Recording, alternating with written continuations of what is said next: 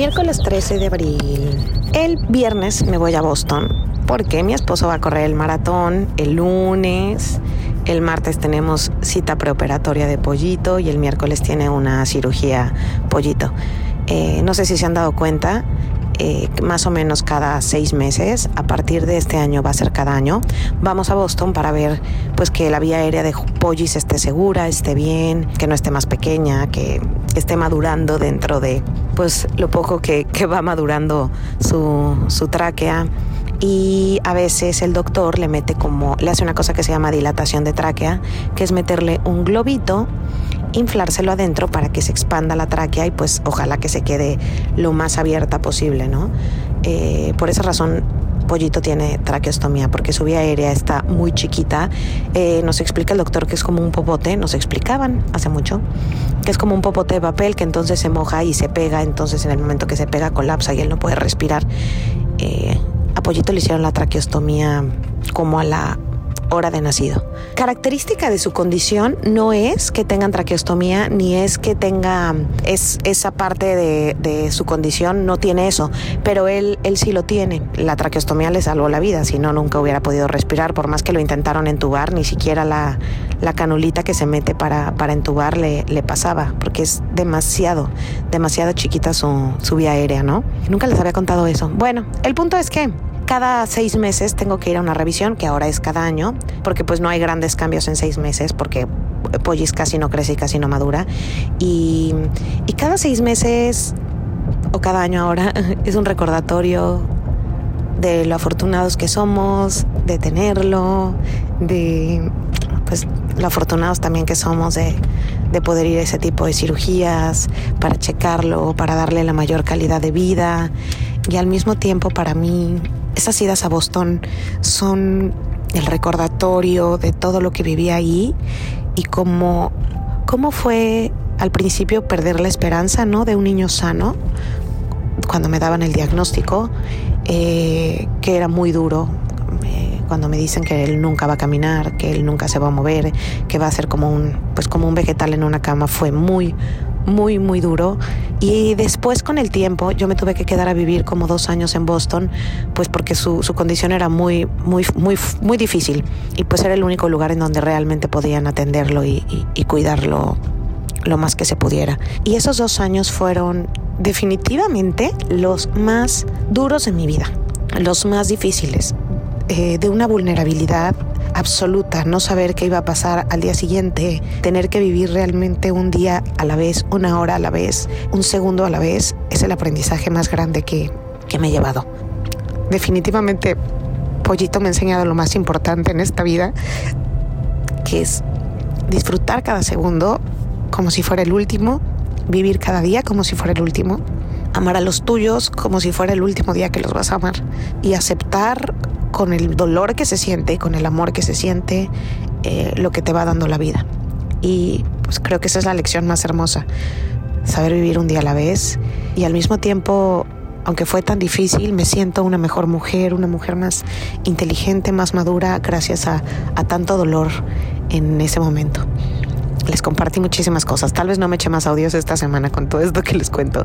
El punto es que ese, cada año que voy es, ese recordatorio de cómo nuestro renacimiento de pollito mío, cómo, cómo, cómo, cómo perdimos o cómo perdí yo al, al niño tal vez que siempre soñé, pero llegó a algo que nunca hubiera podido soñar porque fue más, más lindo, más bello difícil, pero bueno, lo más bello y lo más lindo no siempre es lo más fácil.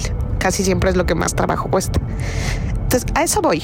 Casi siempre que voy tengo días de, como de, una iluminación y de como momentos hermosísimos y al mismo tiempo también tengo momentos súper difíciles. Siempre entrar a una cirugía, aunque Pollito lleve ya como muchas, no sé, setenta y tantas, lleva muchísimas.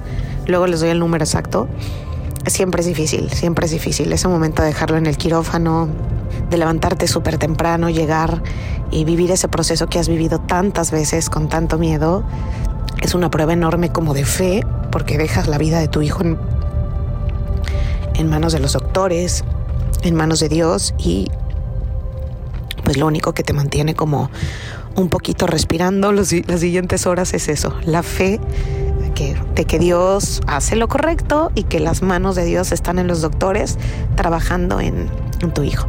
La verdad es que siempre vamos sin expectativas, nunca esperamos nada. Cuando no hay noticias, siempre son buenas noticias. Y los primeros años siempre esperábamos como buenas noticias y salíamos súper decepcionados. Ya aprendimos también eso. A ir sin expectativas, sin esperar nada bueno, solamente que todo se encuentre igual. Y si ya hay buenas noticias, es un plus y es un regalo precioso. Pero si no hay noticias, esas ya son las buenas noticias. Ay, perdón, mi alargamiento. Pero bueno, aproveché y me desahogué. Llevo ya varios días con el nudo en la garganta de, que, de que viene este, esta fecha. Y aparte súper emocionada también, porque bueno, es un sueño también para Juan, mi esposo, correr el maratón. Entonces, ahí vamos a apoyarlo. Soy la peor porrista porque nunca me puedo levantar temprano para verlo salir. Eh, del maratón es que empiezan muy temprano, oigan. Pero bueno, en la meta, eso sí, siempre estoy, siempre estoy. Hola. Oigan, es lunes. No, no, había grabado más audios contándoles de, de, todos estos días. Prepararme para una cirugía de pollito es una locura y aparte el maratón de Juan, bueno, fue hoy. Entonces, no, no, hemos parado. Me, encantan ese tipo de deportes. Me encanta la convivencia, me encanta cómo la gente se apoya, cómo conviven. no sé, me parece un, un deporte súper motivante. Evidentemente, mi parte favorita es cuando salen los más rápidos, los elite, es increíble. Pero la que más, más, más me gusta es al principio que salen las sillas de ruedas, este, todas las personas que tienen alguna condición, alguna discapacidad, es espectacular ver cómo, cómo corren maratones, o sea, es increíble. O ver las sillas de ruedas con algún niño con discapacidad y cómo los papás los corren el maratón con ellos, que ese es el sueño de Juan algún día, es, es padrísimo. Yo corrí un maratón hace como unos siete años, el único, y siempre he dicho que no volveré a correr otro, pero siempre que voy a algún maratón con Juan, prometo que correré otro. Entonces, no sé, no sé, estoy pensando.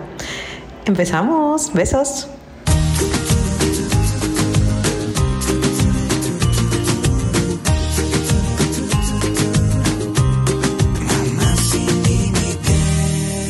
Con Vero Ale.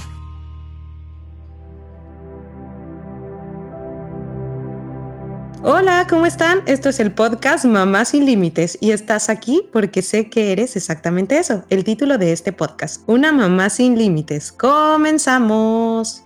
Mamá, ¿estás deprimida? Ay, mamás, no sé si les pasa que a veces sienten que no saben ni qué quieren, ni para dónde van, eh, como hablábamos el capítulo pasado, eh, sientes que hasta perdiste tu propósito de vida, eh, que, que antes siempre eras, pues tú, yo siempre digo, hablo de la Verónica egoísta de antes y ahora la Verónica compartida, que siento que hasta soy más egoísta porque, porque extraño muchísimo, extraño muchísimo esos tiempos en que todo el tiempo era para mí, que mi día se organizaba pues según cualquiera de mis necesidades, tenía tiempo en la mañana para despertarme si quería a las 7, pero a las 8, pero a las 9, eh, ir a yoga, eh, siempre he sido muy afortunada, bueno, los últimos años con la chamba, porque hubo un tiempo que solo grababa una vez a la semana. Entonces, grabábamos todos los programas los lunes y tenía toda la semana libre. Entonces, imagínense cada día poder organizar una reunión o con una amiga o con mi terapeuta o para escribir o para X o Y cosas. De repente llegó la maternidad, que era lo que más esperaba, que es súper importante eh, contarles, y no sé si a ustedes les pasó, es como un momento que lo tienes completamente idealizado.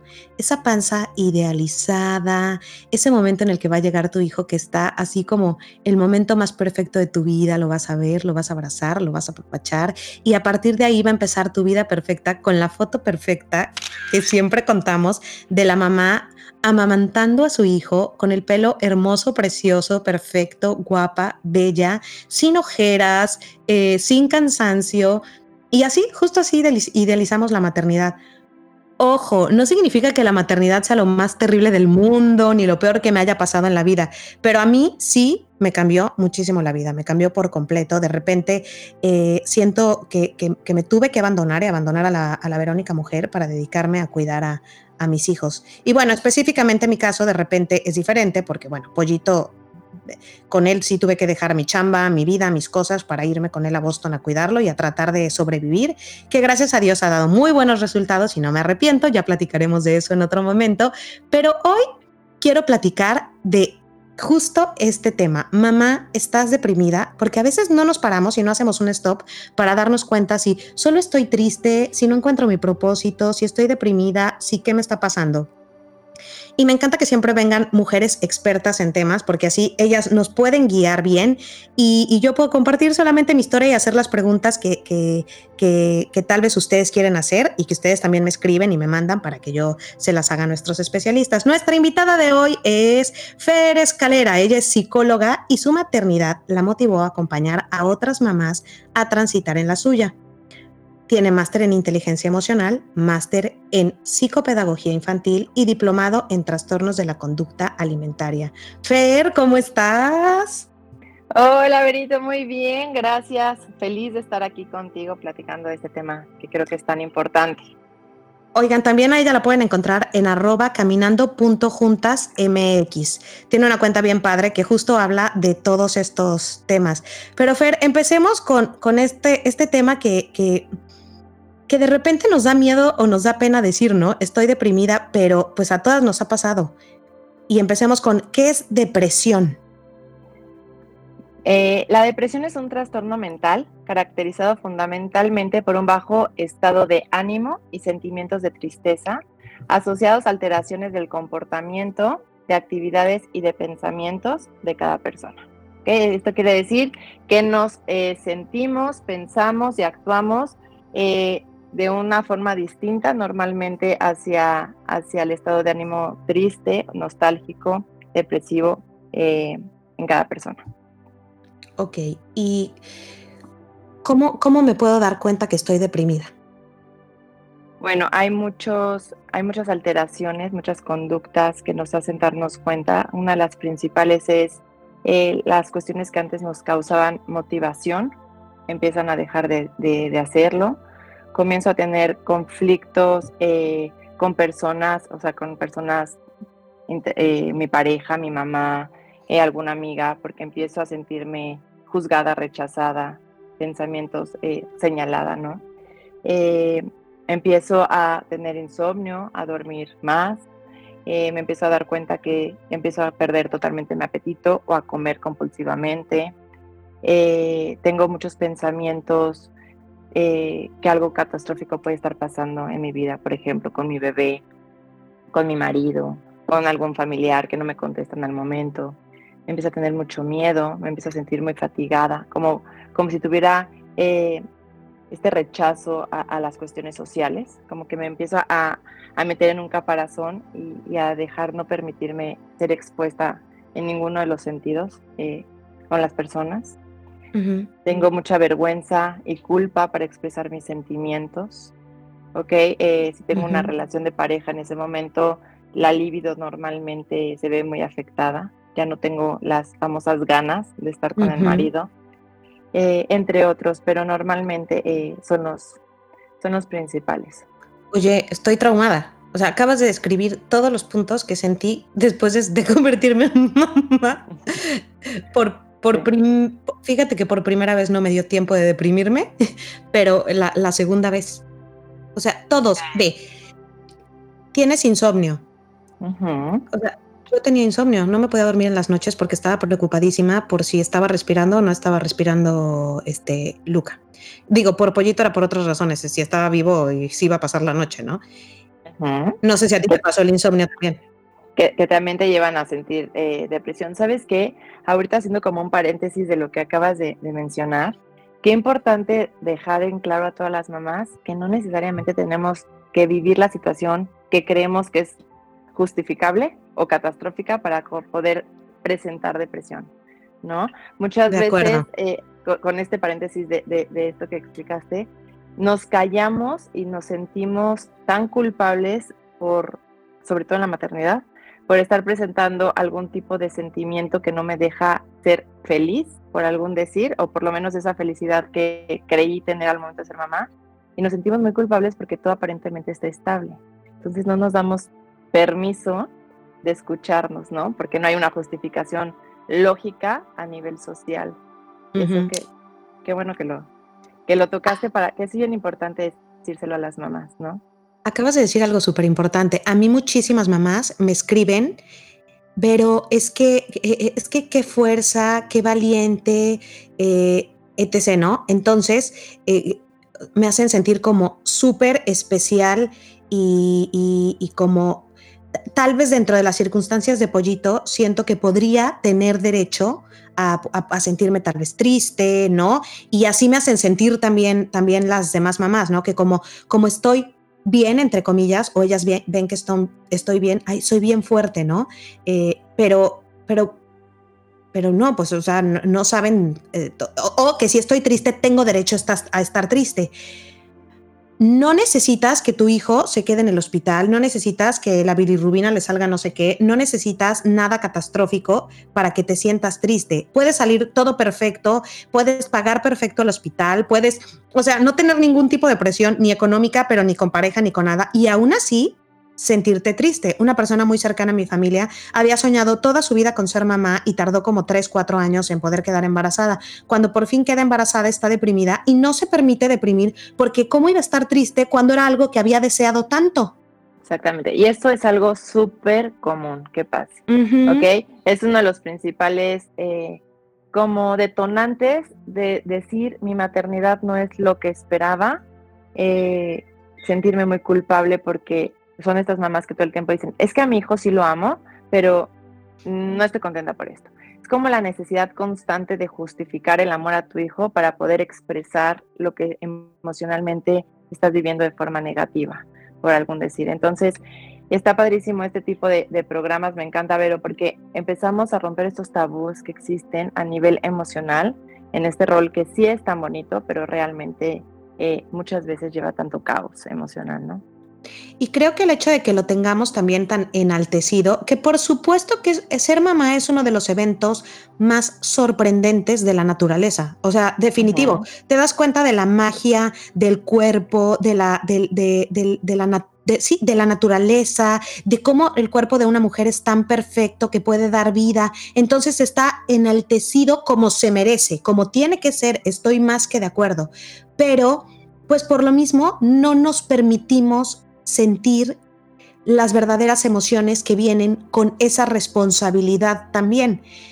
Entonces, cuando empiezas a sentir ese cansancio, esa como baja, baja de energía y eso, dices, no, no, no, no, no, no, no, no puedo estar, no puedo estar triste, no, no, no, no puede estar mal, no, no, no, no puede. Entonces, evades tus emociones cuando es algo básico, aceptar las emociones. Sí, justamente es que, eh, eso como bien dices, hay muchas expectativas. ¿No? En, la maternidad está muy, como coloquialmente decimos, muy alta la vara, ¿no? Para este rol. Y donde el mensaje constante a mamá es que al momento de ser mamá va a ser lo mejor que te va a pasar en la vida, vas a llegar a una meta que normalmente es para muchas mujeres, ¿no? El convertirme en mamá, y en ese momento voy a ser feliz. Eh, a veces, o como, como lo he visto con mis pacientes, es como historias eh, de vida en, infancia o en la adolescencia con sus padres que no han sido del todo agradables, que han vivido a lo mejor diferentes situaciones de dolor. Creen que al momento de ser mamás es como si te pusieran una corona de poder, por algún decir, y, y en ese momento, cuando salga de mi casa, cuando sea mamá, todo va a estar bien, voy a ser feliz y le ponemos unas expectativas tan grandes a ese rol respecto a nuestras emociones que al toparnos en esa situación y ver que sí eres feliz, pero también de la mano vienen muchas otras emociones. Es como si nos diéramos literalmente contra la pared, donde vivimos un pequeño duelo a las expectativas. Y es ahí cuando nos sentimos tan vulnerables de no saber o de no creer que todo esto que imaginamos no es 100% como lo deseamos. Empieza como esta eh, lucha emocional entre que me doy cuenta que sí, ser mamá es increíble, pero viene de la mano eh, a lo mejor eh, un cansancio, mucha responsabilidad que a lo mejor y no me imaginaba. Esto te digo porque tengo pacientes que me dicen, yo me imaginaba que al momento de que naciera mi bebé, eh, ya iba a jugar con él, como que me perdía los primeros meses. En esos primeros meses sabía que iba a no dormir tanto, pero mi ideal en el, en el embarazo era decir, es niña, voy a peinarla, voy a jugar con ella, los vestiditos, y cosas que sí pasan, pero pasan probablemente después de un año, ya que tiene eh, mucho pelo, que le puede hacer las colitas. Entonces todo ese tiempo intermedio, como que nunca, nunca ni siquiera visualizaron que, que podía pasar. ¿Me explico? Entonces, como bien dices, eh, las expectativas eh, nos hacen vivir situaciones muy eh, deprimidas, muy frustradas, con mucho enojo, porque sentimos que somos las únicas que estamos viviendo eso o las únicas que no pudimos cumplir este rol emocionalmente como, como lo pintan en, todos lados, ¿no? Como estas maternidades tan fáciles y perfectas que hoy en día se la ven por todos lados.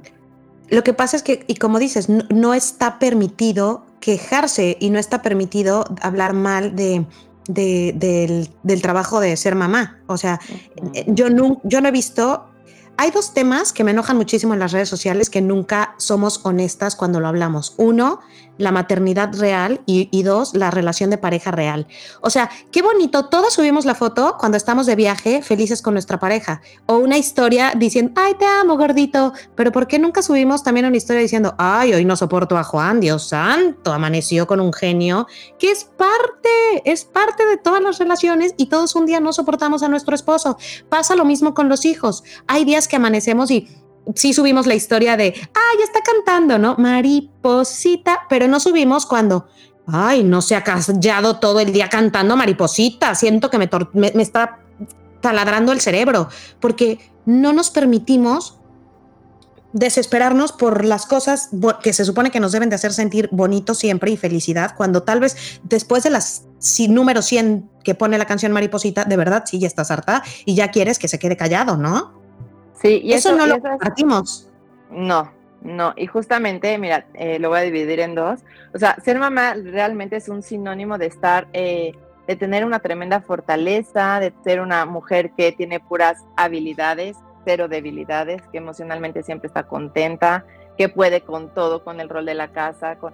Y se nos olvida que ser mamá no es una definición de nosotras mismas.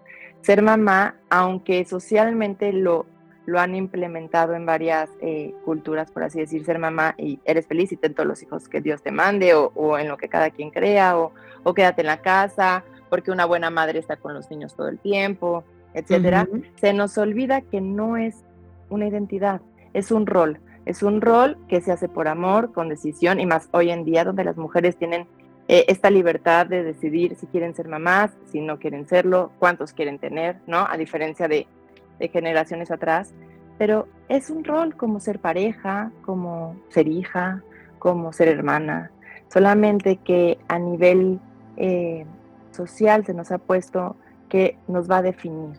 Entonces se nos olvida que antes de ser mamá somos seres humanos, que a veces tenemos conflictos de pareja, conflictos de heridas que venimos arrastrando, se nos frustra una parte profesional, eh, no sé, tenemos diferentes cuestiones en el día a día que, nos permiten eh, como, comunicarnos y, estar eh, afectivamente en nuestro rol de, mamá. No, no, sé si me di a entender.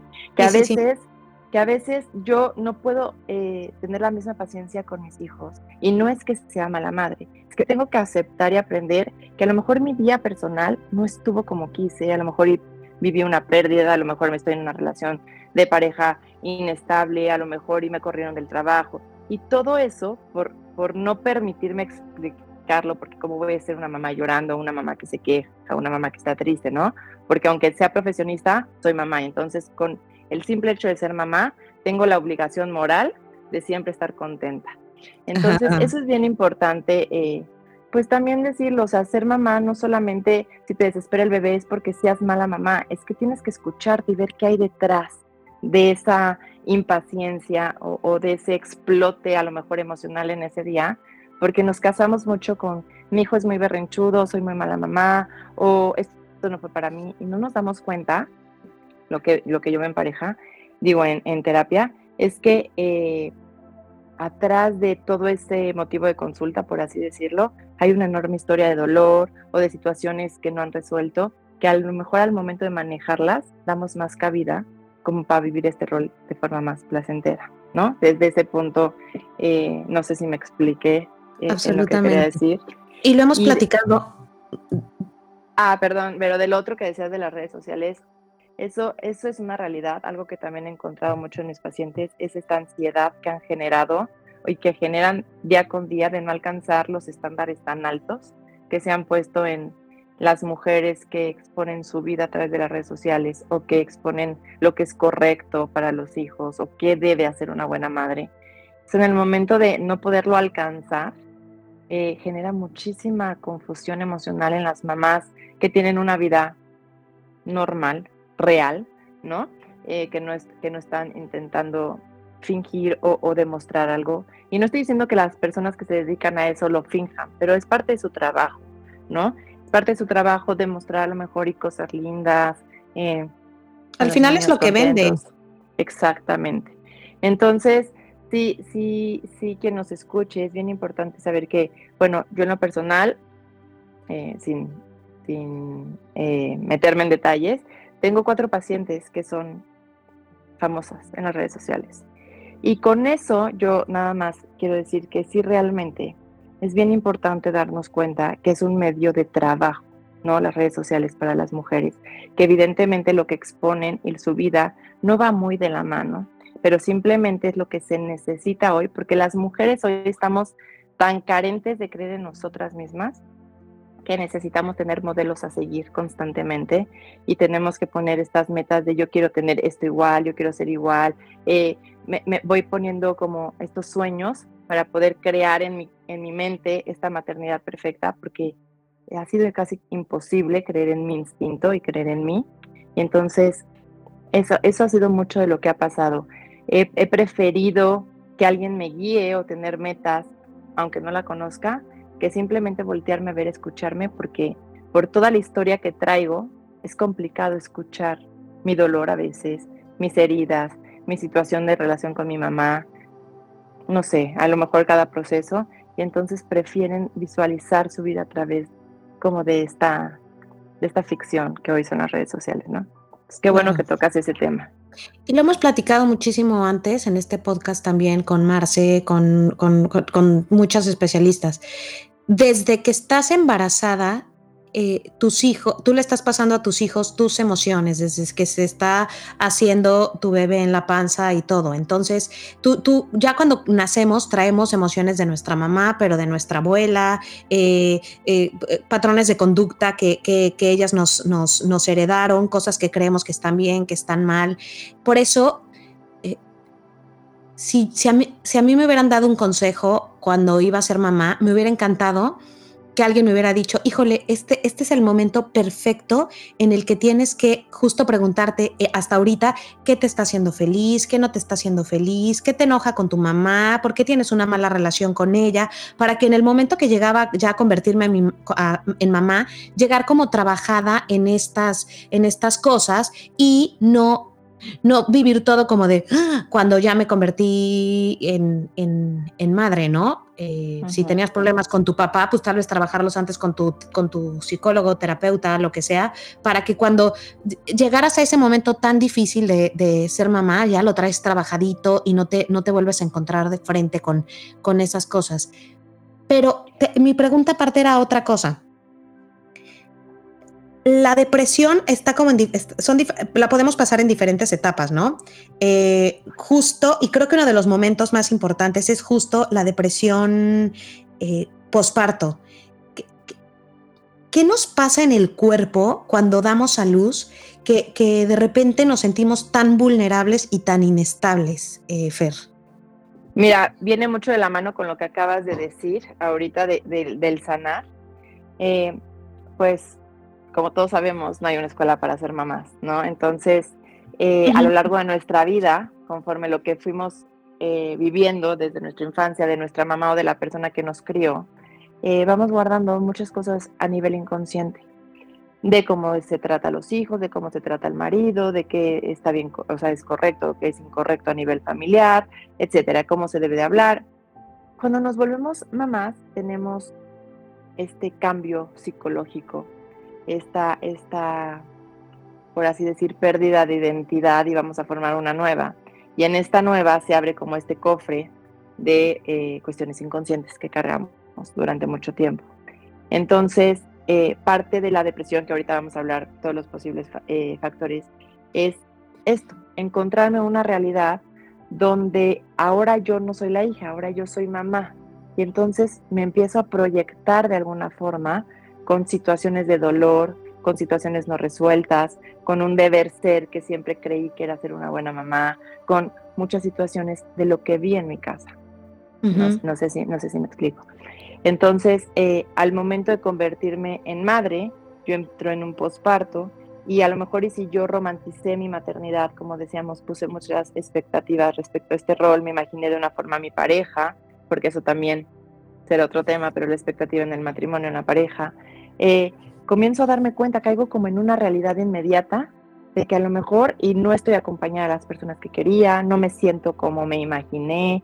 Eh, me acuerdo, te digo todo esto a nivel inconsciente, de, que una mamá tiene que estar contenta o una mamá lacta muchísimo desde el primer momento, no le sale muchísima leche o una mamá es muy fuerte, entonces en cesárea, eh, aunque tenga dolor, tiene que, que tener esta valentía que tienen las mamás. Digo, van pasando muchos factores entonces eh, me, empiezo a darme cuenta poco a poco que no todo es con la realidad que tenía y traigo todavía esta carga eh, emocional de lo que de lo que te contaba a nivel inconsciente de lo que es lo que es mi vida de lo que de lo que fue mi familia empiezo a destapar eh, yo digo que es como una segunda oportunidad de vida de decir toda mi vida hasta antes de ser mamá fui lo que la gente me dijo que era responsable o rebelde o callada o sucia o no sé, lo que sea, eh, las etiquetas de lo que aprendí a hacer dependiendo de lo que la gente me decía.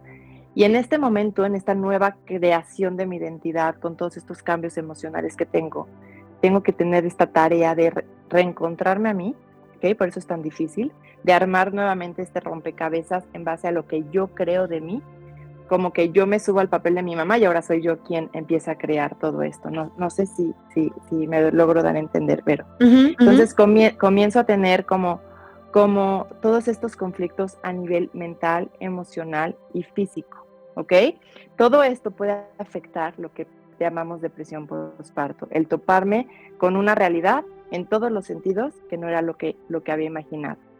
Eh, la depresión hormonal también se da, la depresión postparto a nivel eh, hormonal, que son los famosos baby blues, que a veces, bueno, aunque se han separado, van muy de la mano, eh, que es el reajuste hormonal. Todas las hormonas que subieron en el embarazo para poder mantener a salvo, por así decir, a nuestro bebé, tienen que regresar a, a sus niveles y en este descenso hormonal puedo llegar a sentirme deprimida, ansiosa, con muchas ganas de llorar, un par de semanas que son los baby blues y si este, estos sentimientos siguen por más tiempo, eh, puede estar hablando de una depresión también por un mal reajuste hormonal. No sé si, si, si, quedó bien. Sí, por supuesto. Y lo que quiero contando, hablando de esto, es como normalizar estas cosas. Tenemos que, entender, si, es, si eres una mamá que en este momento está justo en las primeras semanas de, de su hijo, que y más si es tu primer hijo, que justo eso, dejas a la mujer profesional, eh, tal vez solo tu nombre, ¿no? Vero, Ale, para convertirte en mamá. Y, y, sobre todo las primeras, sobre todo los primeros meses, eh, casi, casi ni te puedes dedicar. Claro, muchas tenemos la necesidad de ir casi a la semana, ya tenemos que seguir trabajando desde la casa con el bebé al lado y todo, pero pero si tienes la oportunidad de dejar un poco, un poco la chamba, eh, pues tienes que sentirte mucho más agradecida porque puedes estar de tiempo completo con, con tu hijo. Pero, insisto, entre los cambios hormonales, entre que no estás durmiendo bien, porque te despiertas cada cuánto, cada cuatro horas y no hay cuerpo, no en ningún lugar de la ciencia dice alguien que está bien despertarte cada cuatro horas y no dormir tus siete, ocho o seis horas diarias que se supone que tenemos que dormir, ¿no? No estás durmiendo bien, estás expuesta a momentos de muchísimo estrés que seguramente son picos eh, de, químicos cerebrales en el momento que tal vez tu hijo lleva llorando una hora y no sabes qué tiene, entonces entras en ansiedad, eh, eh, estás en, en, emocionales justo por las hormonas que, se están ajustando.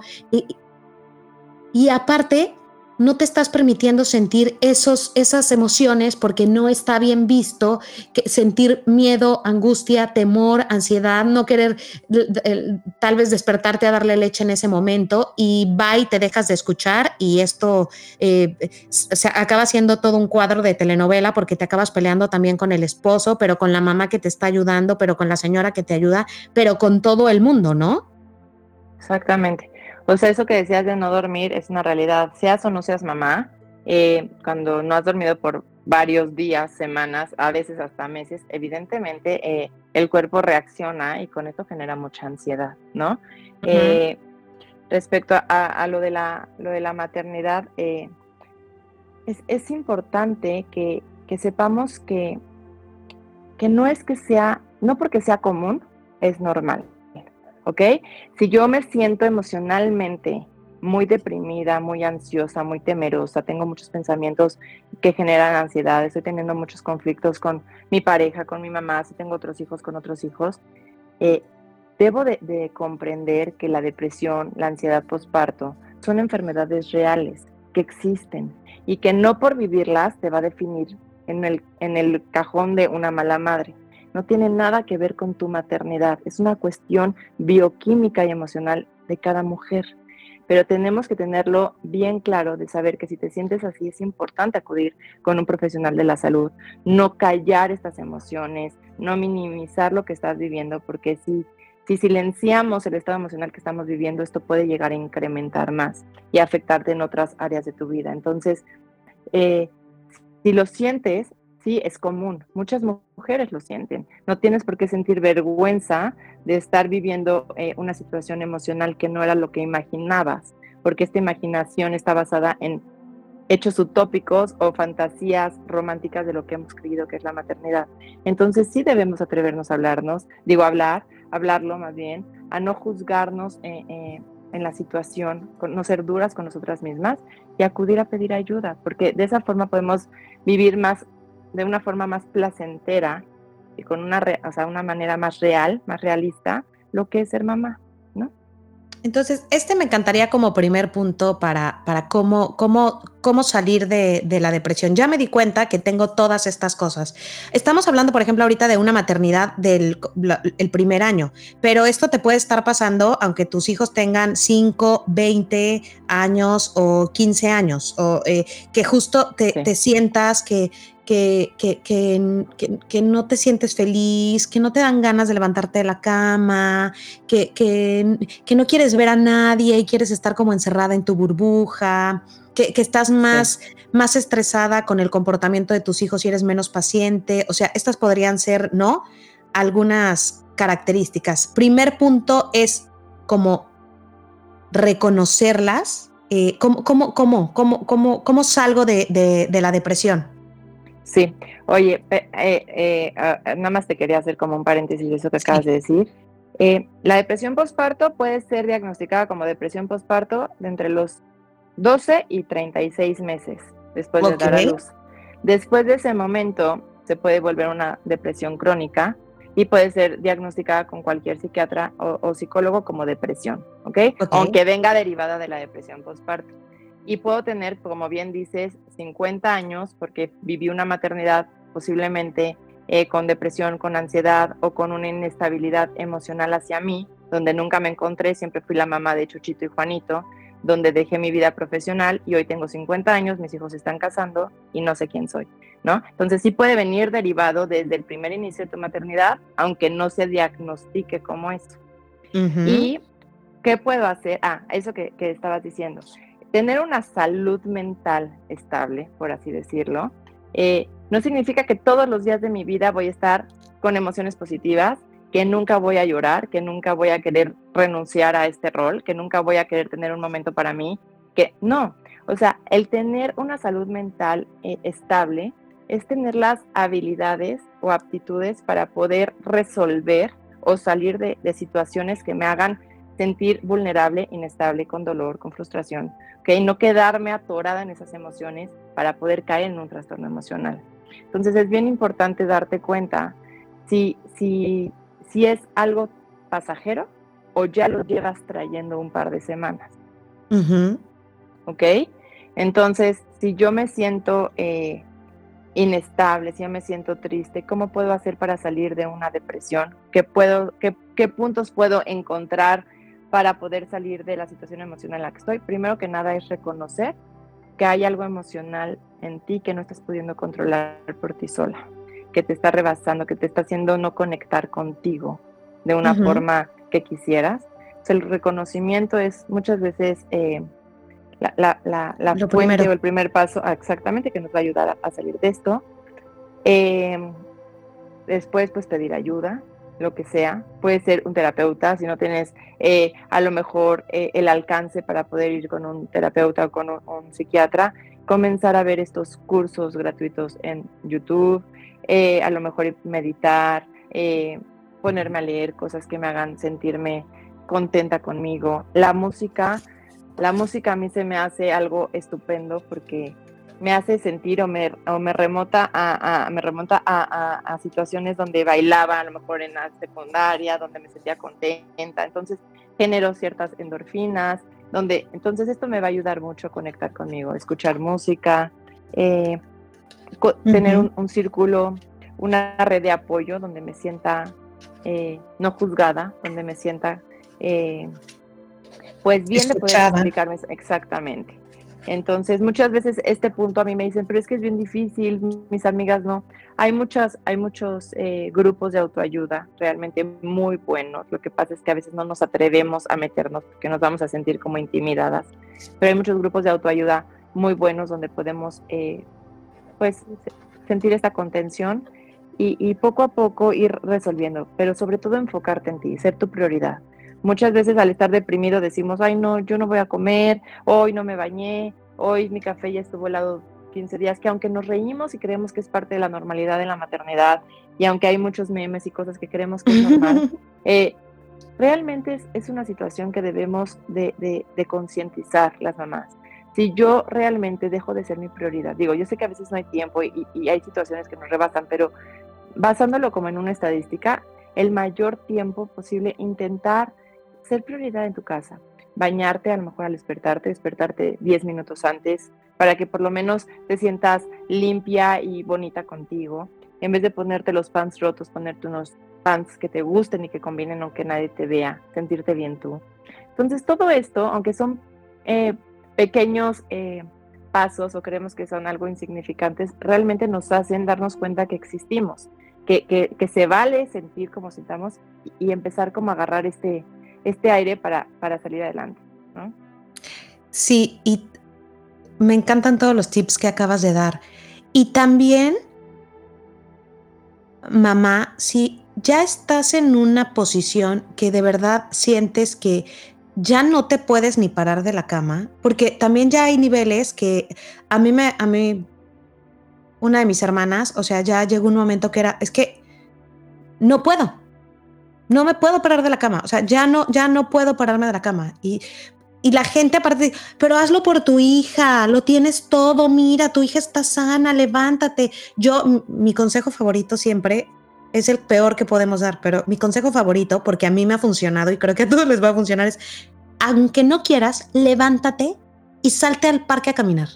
O sea, neto, aunque no quieras, sí, pero hay momentos en los que ya ni eso puedes hacer, ya ni eso puedes hacer. Y lo que dijiste, pedir ayuda, ya es el momento de mamá, hermana, esposo, no puedo sola, ya no puedo sola, de verdad. Y, y, y los que estamos alrededor, escuchar, escuchar, porque me encanta que llegamos con esos consejos de, ay, levántate aunque no quieras, vete a caminar. Eh, ahorita justo estabas diciendo estas cosas.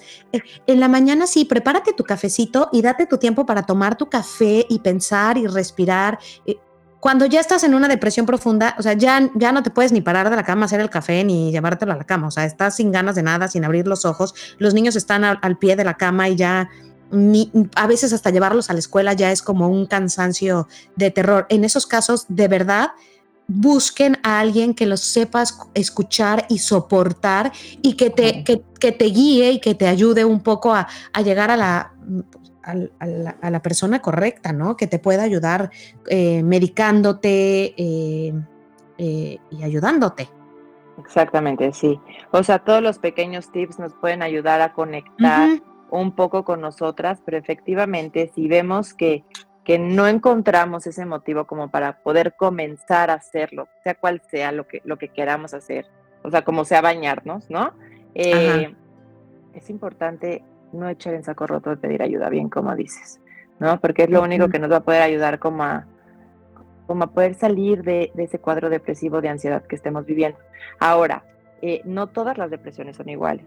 Hay depresiones sí. hay depresiones que no tienes que estar en la cama, que no quieres llorar, que, pero simplemente sientes un vacío inmenso contigo misma, ¿no? Entonces, sea cual sea la sintomatología que, tiene, que, que tengas, eh, no, no, no, o sea, hay que seguir estos pasos, hay que, hay que seguir eh, esta, esta necesidad de, de, hablar, de escucharnos y de pedir ayuda, porque aunque a veces esta, la, la típica, la depresión atípica es de las más difíciles y las más graves de detectar, ¿no? Más graves porque pues te puedes tardar tú mucho en darte cuenta y la, y la gente que te rodea puede como estarlo negando fácilmente. La depresión atípica en la maternidad es muy común porque acudimos a eventos sociales, vamos a las fiestas de los niños, eh, vienen visitas a visitar a los bebés y entonces pues a veces dependiendo mi situación social, o sea, me refiero a cómo, cómo marcó mi familia que debe ser una mamá, pues me arreglo, me maquillo, bajo a visitar a las visitas, le llevo al bebé o lo que sea, pero realmente por dentro estoy destrozada. Entonces, sí es bien importante observar como familia los comportamientos de, las personas que acaban de ser mamá, escucharlas muchas veces su discurso eh, muy, muy lineal, muy vacío de emociones, eh, con, con eh, relatos como muy, muy pobres a nivel emocional hacia, hacia ellas, como no mucha empatía por los bebés. Hay muchos signos y síntomas que podemos darnos cuenta a las personas que rodeamos, a quienes pueden estar viviendo esta situación, eh, para poder pedir ayuda o darles ayuda, ¿no? De acuerdo. Oye, para cerrar la plática, ahorita diste unos puntos que me encantaron y retomémoslo y, y, tal vez tú cuéntanos a ti qué te ha funcionado y yo contaré también a mí lo que me ha funcionado. Ya dijimos que una de las primeras cosas que tenemos que hacer es identificar, después pedir ayuda, yo aconsejaría que si vas a pedir ayuda, eh, pues evidentemente no vayas con, la clásica amiga con la que te vas a sentir juzgada, ¿no? Sino vete con, la, con la persona que puede ser más tú, que no te va a dar pena y que no te va a importar decir, no soporto que pase esto en la madrugada o lo que sea. Yo, yo, yo diría eso en, pedir ayuda tal vez personal. Tú profesionalmente, ¿qué, ¿qué nos aconsejarías en el momento de pedir ayuda? ¿De pedir ayuda a un profesional? Eh, de eh, pedir, eh, ayuda justo tal vez, no, no, no, eso, sí, tu, tu, tu, consejo como profesional sería pues ir con un profesional que, ¿no? Sí. Las amigas, mira, todos en nuestra vida damos nuestra opinión desde realmente un, un lugar, la mayoría de las veces, con mucha empatía, según nosotras, pero cada empatía basa de nuestra historia. Si yo, mi marido, se despierta todas las noches y me ayuda y me platica mientras yo amamanto, doy fórmula, y llega mi amiga y me dice que no se despierta, posiblemente le diga es que es el peor, oblígalo, haz, no sé. Entonces, sí realmente eh, ir con un profesional de la salud donde no emita juicios, donde pueda escuchar tu historia, donde pueda ayudarte realmente a comprender lo que estás viviendo, es algo que yo te desaconsejaría, ¿no? Ok, perfecto. El siguiente habías dicho escuchar, por ejemplo, eh, eh, música o escuchar algo. Yo, a mí me funciona muchísimo escuchar podcast. Me fascina cualquier podcast, por ejemplo, el mío, aunque yo no lo escucho, pero les diría, en el momento que escuchas a otras mamás que te están contando cosas como las que tú vives, es, es, es, es, bien bonito no sentirte sola y te sientes acompañada. O me encanta escuchar otros, otros podcasts o audiolibros y busco temas que en ese momento me interesen, como cómo, cómo sentirme más feliz. Y, y empiezas a escuchar otras ideas, hasta otras, otras, ¿cómo se llaman? No ciencia, sino otros, otros puntos de vista, otras, otras maneras de, poder encontrar la felicidad, como dices, desde la meditación, desde, desde eh, la música, desde lo que sea, y aprendes algo nuevo. Yo recomendaría muchísimo escuchar podcast. ¿Tú? Sí, sí, también me encanta y la música a mí también se me hace bien, bien padre. Eh, por, como lo te decía, como que genera muchas hormonas buenas, las que regulan como la felicidad, por así decirlo. Entonces es, es padre. Esto no te va a sanar, ¿ok? Pero te va a ayudar a que emocionalmente puedas estar como más estable, más contenta, más, con, ciertos episodios donde puedas conectar contigo y esto te ayude como, como a lo mejor atreverte a pedir el punto final, que es el, el sanar, el pedir ayuda profesional. Pero sobre todo, todos estos pasos, si los hacemos en conjunto, o sea, con un hábito todos los días, nos pueden ayudar a cambiar totalmente nuestro estado anímico. Ajá. Oye, ahorita que dijiste como, como un hábito, eh, justo eso, eh, esto es crear esos hábitos al principio vas a necesitar, que a mí me pasó muchísimo, sobre todo los primeros dos años, que decía, prometo que esta semana sí me voy a ir a hacer el pelo, prometo que esta semana sí me voy a ir a hacer el pelo. Si no lo escribes y si no haces el hábito de organizar hasta los tiempos que van a ser para ti como mamá en tu agenda, no lo vas a hacer nunca. Nunca va a haber tiempo para hacerte el pelo, nunca va a haber tiempo para, para irte con tu amiga. O sea, tienes que realmente buscarte ese espacio para, para ti, para, para, para que te sientes a comer tu media hora de comida calientita, rica, solo para ti. Escríbelos, literal, casi escríbelos, porque si no, no lo vas a hacer. A mí eso no me funcionó al principio. O sea, yo, ah, sí, sí, sí, sí, como. Y acababa no comiendo y mi primera comida la acabo haciendo hasta las 2 de la tarde y es lo peor que puedes hacer. Sí, escribe, desayuno. O sea, comida, a qué hora, todo, todo, todo. Yo recomiendo eso en relación a los hábitos.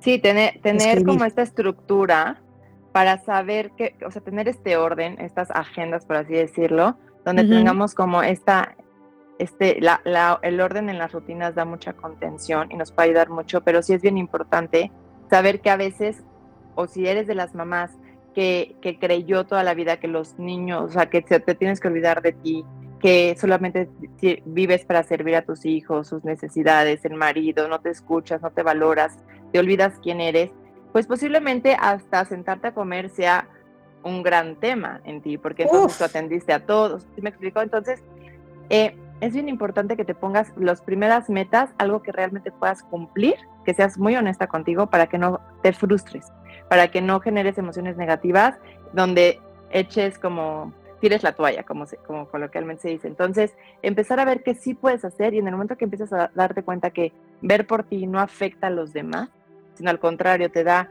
como mayor estabilidad emocional y más fuerza como para criar a tus hijos, para tener una mejor relación de pareja, pues ya empezarás como a escalonar, ¿no? Pero sé, muy honesta contigo.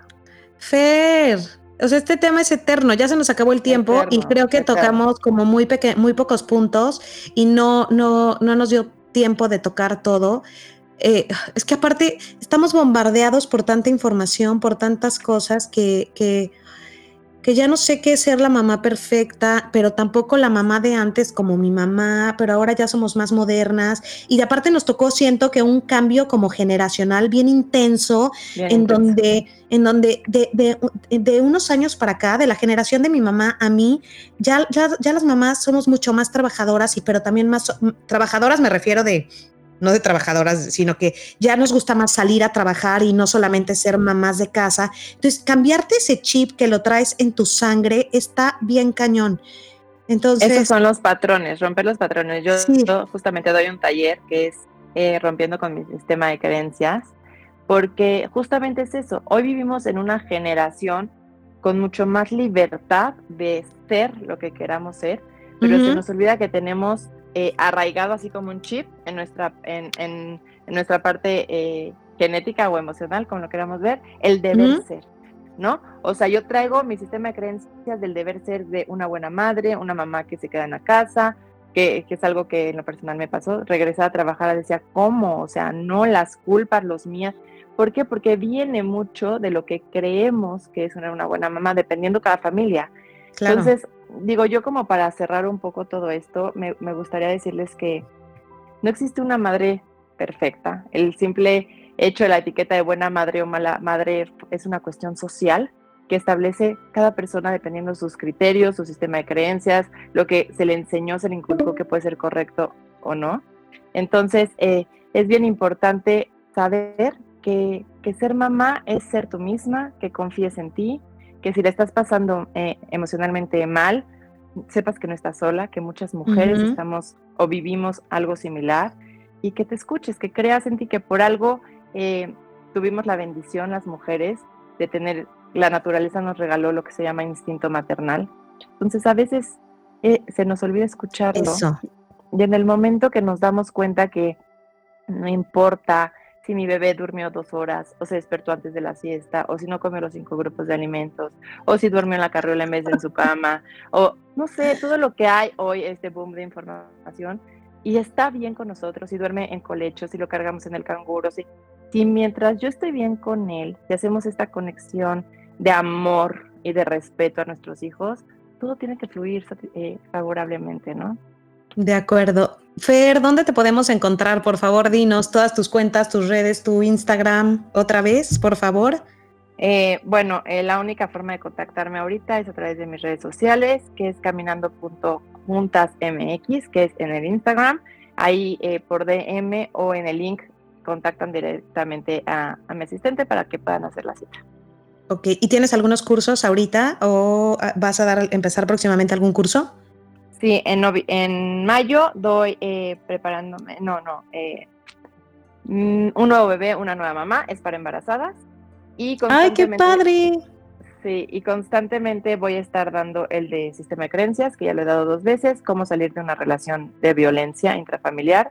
Eh, también hablo mucho de eso y este, preparándome para mi posparto. ¿Ok? Esos son los, los talleres que doy. Bueno, muchísimas gracias, Fer, por tu tiempo. Nos vemos pronto. Gracias a todas ustedes también por escucharnos.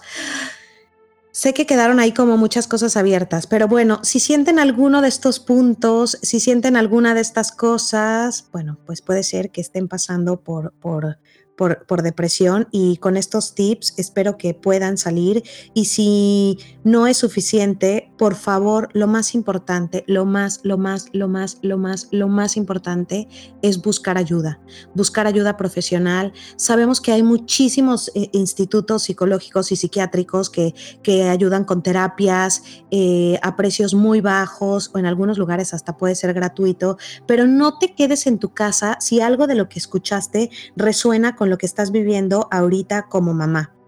Que no se te olvide que lo más importante es que disfrutes el camino, disfruta este proceso de la maternidad y haz lo que a ti te hace feliz, lo que a ti te da paz.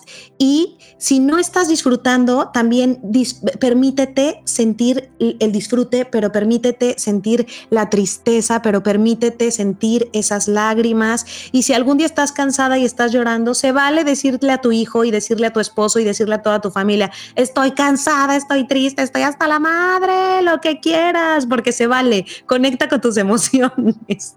Oigan, la sigo leyendo, ya saben, en mi Instagram, arroba veroaleoficial, aquí también también en Mamás Sin Límites. Las quiero mucho, las quiero mucho y las quiero ver disfrutando su maternidad. Nos vemos hasta la próxima. Bye. Gracias, Fer.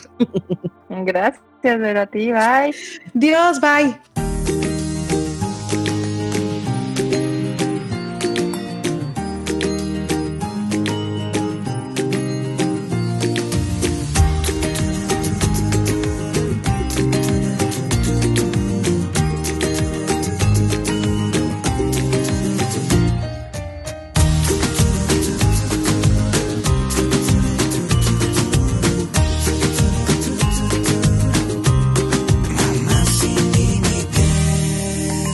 Pero Ale.